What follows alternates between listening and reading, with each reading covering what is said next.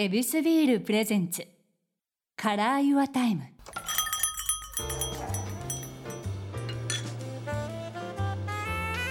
目抜き通りから一本入った。静かな通りに佇む一軒の店。Your Time ランチから夜の一杯まで。気軽に人々が集うこの店にはさまざまなお客様がやってくる。今日のお客様は現代版ジャズロックピアノトリオ。フォックスキャプチャープランの岸本亮さんです。ようこそいらっしゃいました。どうもお邪魔します。よろしくお願いします。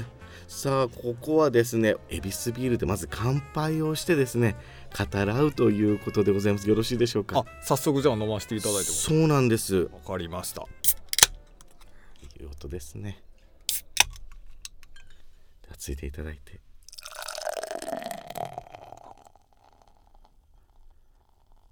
はい恵比寿ビールで乾杯。乾杯。うん。どうでしょう美味しいですね。あよかったです。コロナ前とかは、お店でとかで飲んではったりするんですか？そうなんですよ。外で飲む機会多かったんですけど。そうなんだ。仕事柄ライブとかはい。打ち上げとかで、ええ。逆にでもコロナになってから家で飲むことがすごく増えましたね、あそうです。はい。やっぱ家でもやっぱこうほっと一息つくっていう時は恵比寿ビールビールビール。お酒、そうですね。うん。札幌のものを。普段から飲んでおりまあすそうなんですね。ちょうどあのうちの妻のはい。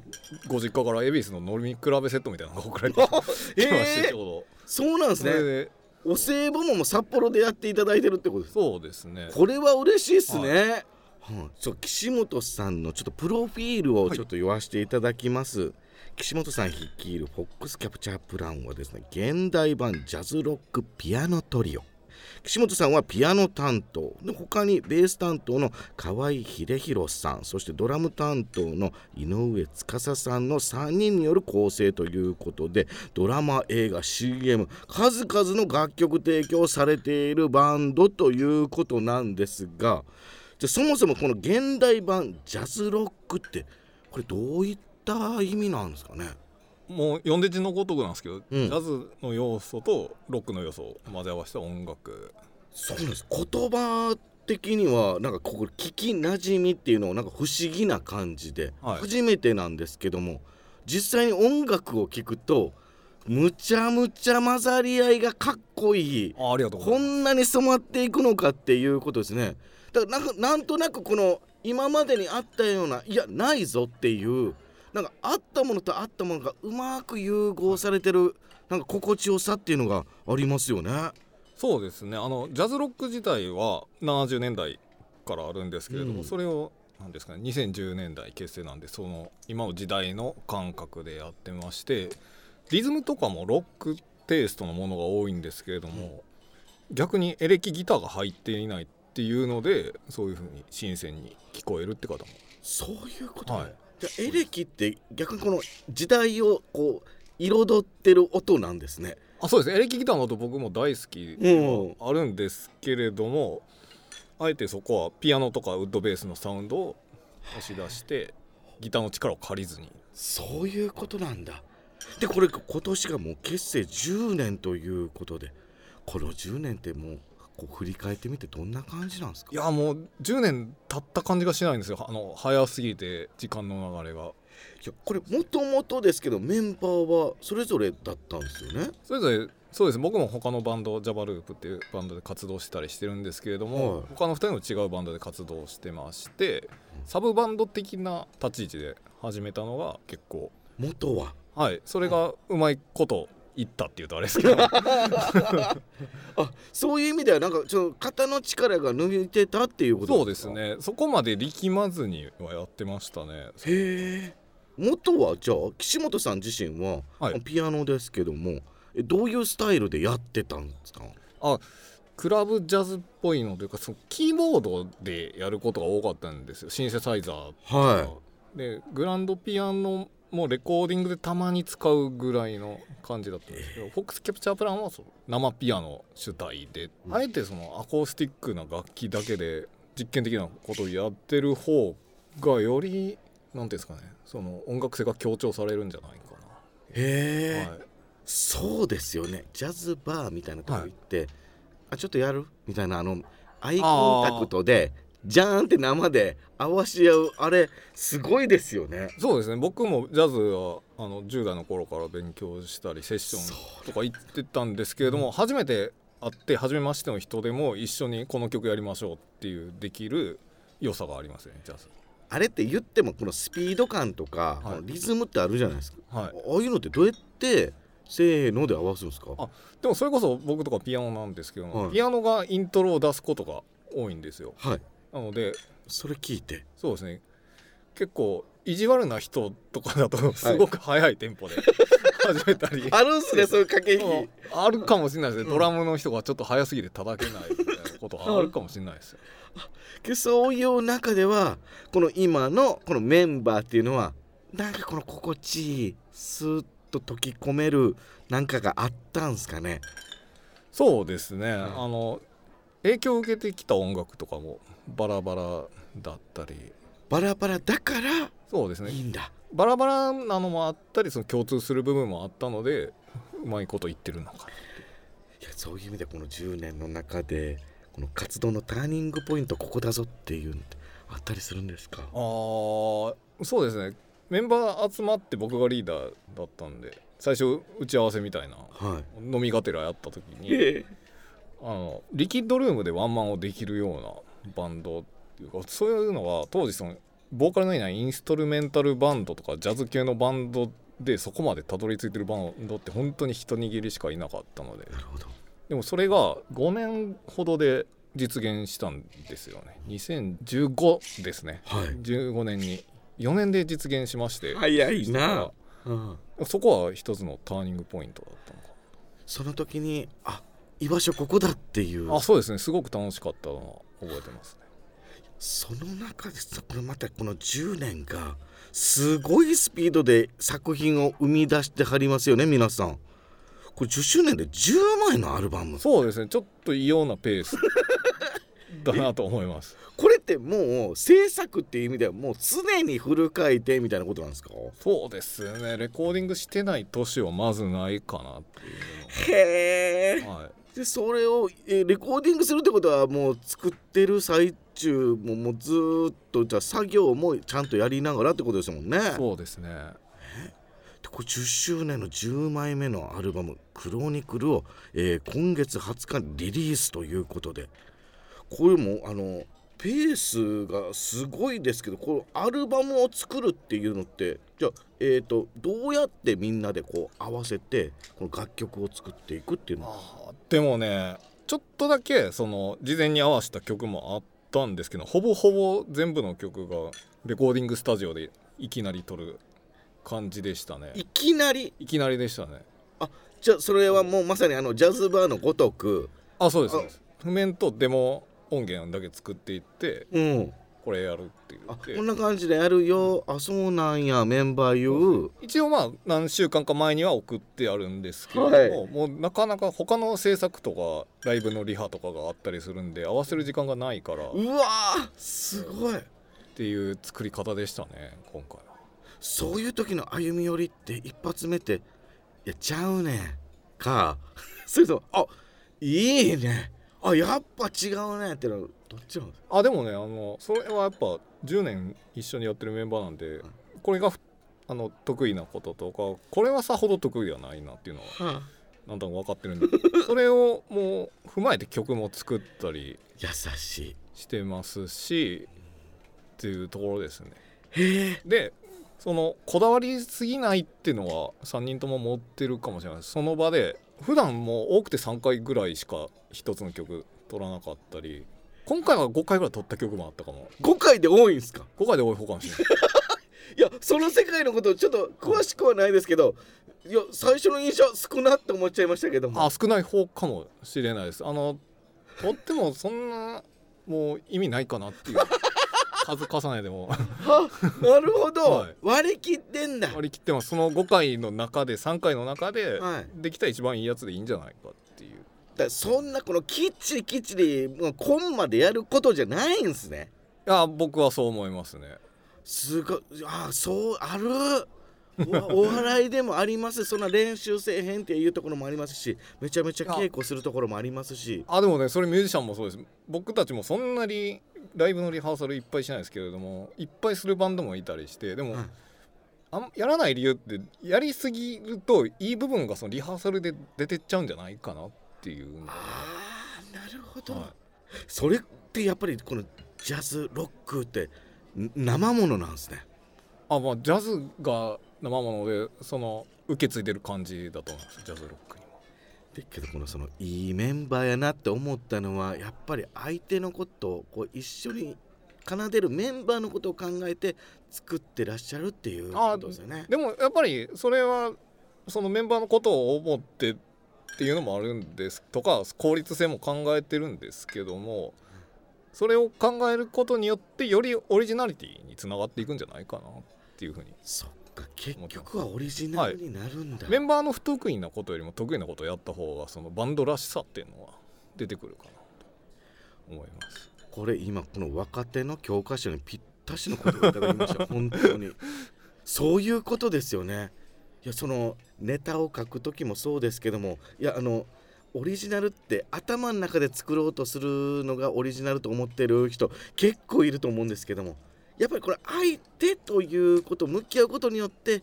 オリジナルっていうのが加速するということですね。ああそうですよね。本当に。これはプロの言葉。いいプロの言葉聞いたな。お笑いの方もでもそういうのをすごい感じる方とかもねそうです。よね。はい。すごい感じる方とあこれ頭で生きよったなっていう。人 そうですよね。はい、だからそういう意味ではあのオリジナルっていうものってぐーっといくって相手によって合わせる漫才いろんな流派があるみたいなもので。いやけどこれはなんかこのそれぞれのポジションのことを考えて作ることこそオリジナルができるっていうのはやっぱしびれましたね。はあ、いやそういう意味でこの10周年のこの10枚目のアルバム「クロニクル」というこの作品これどういった内容になってるんですか？そうですね。10周年ということでちょうど10曲にしまして10人編成の曲もあったりってえいう10日なんだ。はい。ことは多くなっていますし今までで一番曲調ですとか使っているサウンドとかも幅広いものになったと思いますし10周年らしい楽しい曲とかもねありますね。この語呂に合わせて自分たちの中でこのお祭り感みたいなことですあちょっとまあその10曲だったり10人編成の曲があったりっていうのは後付けなんですけど たまたまなんか七味し合わせたようにそうなったっていうのありますね。けどここでね人イベントこの10っていうことでこだわれたっていうのはまたこの10年だからできたことでもあるんですかね？そうですねあの10年で10枚目のアルバムを作ろうということで結構なかなかスケジュール的に大変でしたけども無事に完成しましたね。じゃあもう楽しいがいっぱい詰まったアルバムになってるということですね。でそれを、えー、引っ提げてのこのツアーなんですか、はいツアーも。はいこれ12月までもう結構なスケジュールということですか？はい全国回るんですけれどもツアーファイナルは東京ははい。12月の2223日に日本橋三井ホールですね。うわーこれまたはい。大きいところで、はい。しかもこの2日間違う内容え？の曲をそうなんですか？思ってます。えしかも1日おきやからもうそそんなん変えるの大変やん。あ大変ですよね。今からそれを考えないといけない。今から？そう全然考えてないっていうとそうにはなるんですけれども、まだ20%ぐらいしか頭練習しか？でできてないんで。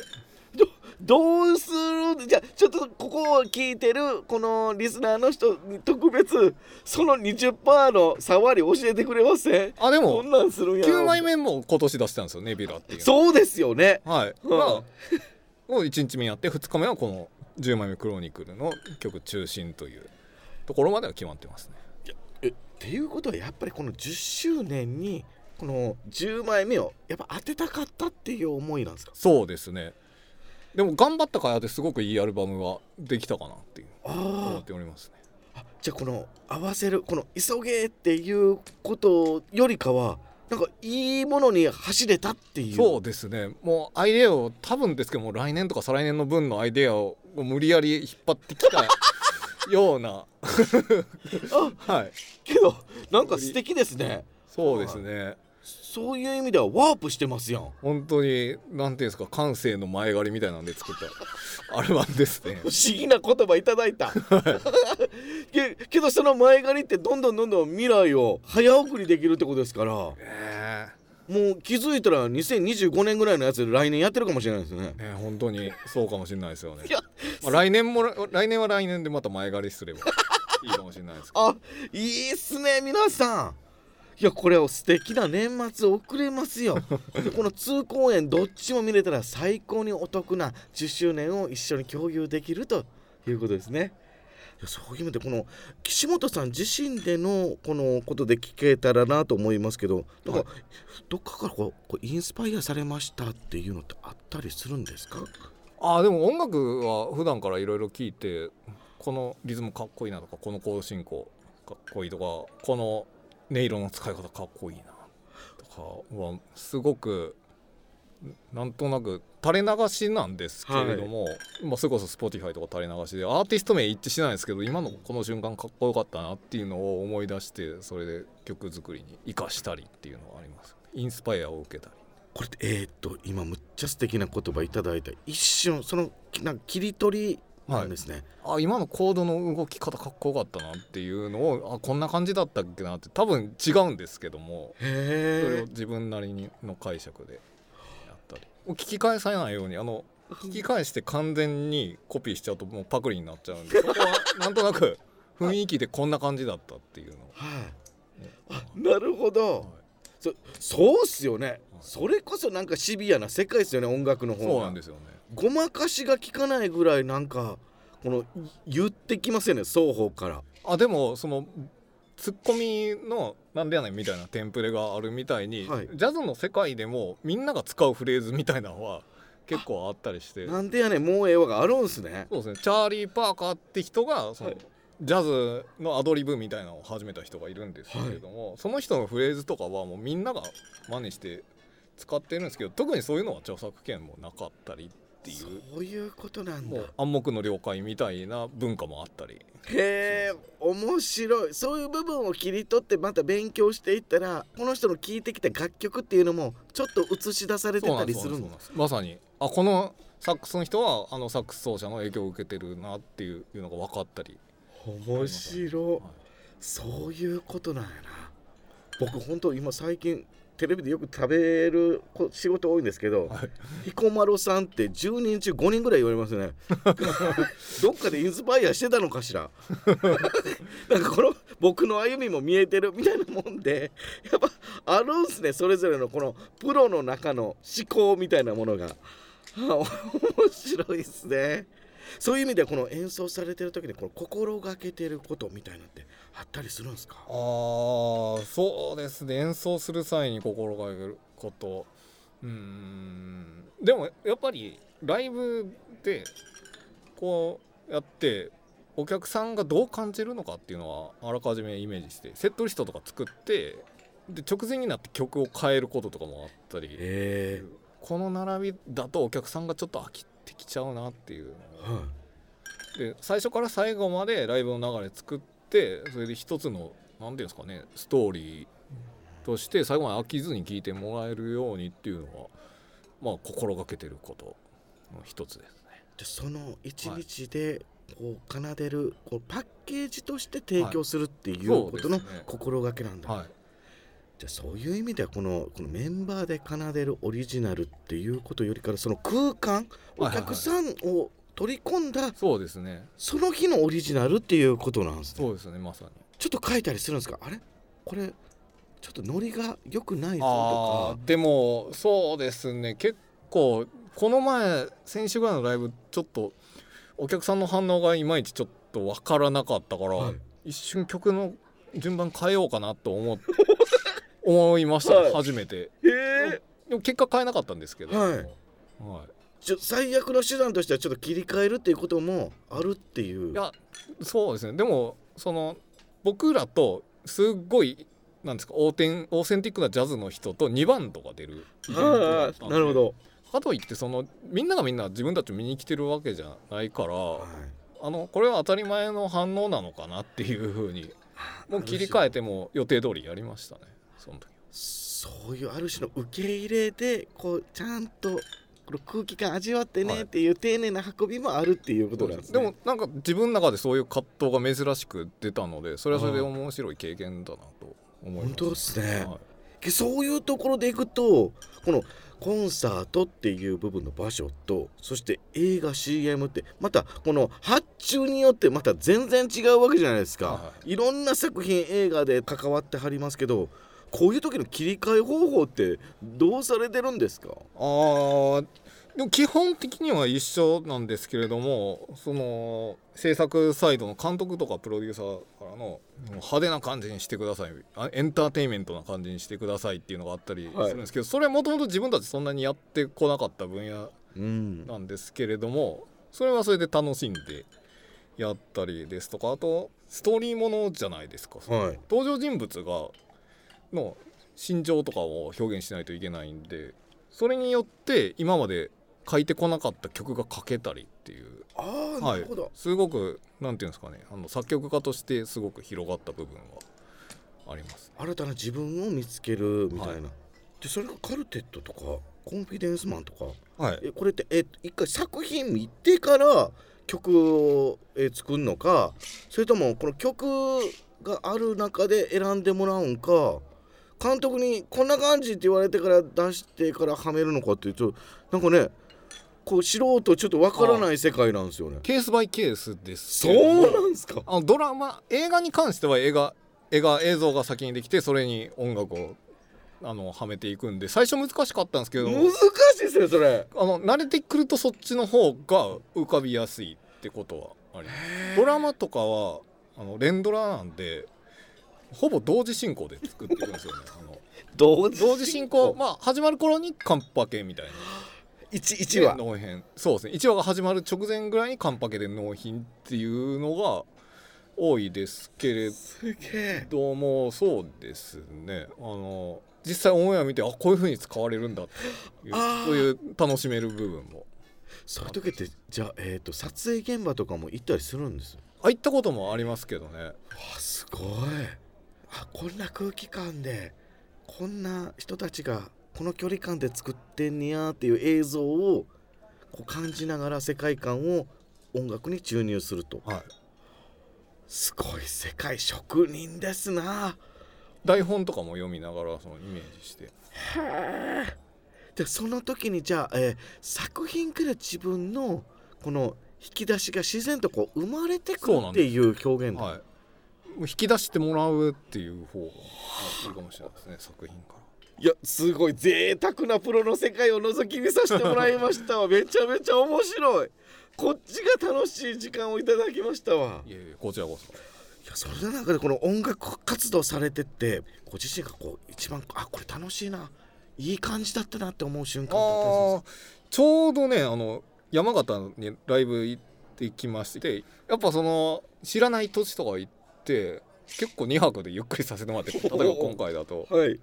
でライブもすごく盛況でしたし美味しいもの食べたりとかやっぱこういう時ってやっててよかったなっていうのを思いますね。ちょっとごく一般的な。けどねそのそれがこの世界のいいところではありますよね。違う土地に行ってそしてファンの人と触れ合って音楽で共鳴し合ってで美味しいもの食べると。でそういう時にまた違ったこの音楽の種がこうふわっと。ああそうですね。はあ。そうやって生まれることも過去にあったと思います。素敵です、でも山形にもありがとうですね。さあそして今月10月7日木曜日夜7時から札幌ビール公式 YouTube チャンネルにてフォックスキャプチャープランさんが出演するという恵比寿ビール記念館ツアー秋の夜長の特別編が無料配信されます。おおこれどういうライブになるっていうイメージも作られてますか？そうですね。あの今日はあのジャズロックバンドというふうにご紹介いただきましたですがやっぱり何て言うんですかね。大人の方も楽しめるようによりそのジャズの方面の側面を音楽性を打ち出したようなへあの選曲で。ジャズスタンダードですね。僕たちも普段演奏しないようなジャズの定番曲とかを演奏したりっていうのも今あの何ていうんですか打ち合わせを重ねてそういう方向になりつつありますので、そうはい。この冷えて過ごしやすくなってきたねの秋に。はい、もうがっつりというよりもなんか家でゆったり楽しんでもらえるような素敵です。皆さんでいい夜を過ごしましょうということですね。恵比寿ブランドサイトにも掲載されてますのでぜひご確認くださいということでございます。いやこれ僕なんかプロの世界っていうものとこの歩みっていうものでのこの自然体の強さはい。はい、力強さもなんか感じさせてもらいました、ね、あありがとうございますなんでしょう。だからこそこの癒されるそしてこの心地いいっていう正体を知れたような感じがしました。むちゃくちゃ素敵な時間でしたいねえこちらこそ。ありがとうございます。ありがとうございます。じゃあもうその次のこの岸本さんのですねオフの時間っていうのも気になりますので、まだまだお付き合いいただきたいと思います。どうもありがとうございました